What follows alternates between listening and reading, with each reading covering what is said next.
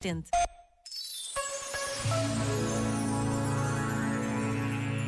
Tal como nos lembra o sacerdote jesuíta Rui Fernandes, o filósofo Paul Ricard abordou a questão da tensão entre adultez e juventude a partir da noção de ingenuidade.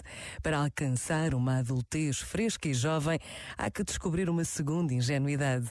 Explicava: em crianças trepávamos às árvores, alheios à possibilidade da gravidade nos poder trair. Mais tarde, as quedas da vida encarregar-se-ão de tentar roubar-nos a espontaneidade da infância conhecemos bem demais o peso da gravidade. Claro está, isso pode tornar-se pessimistas. Contudo, para Ricard, a verdadeira adultez só se alcança no momento em que somos capazes de aliar prudência e risco. Ou seja, há que aprender a ser ingênuo e consciente. Este momento está disponível em podcast no site e na app da RGF.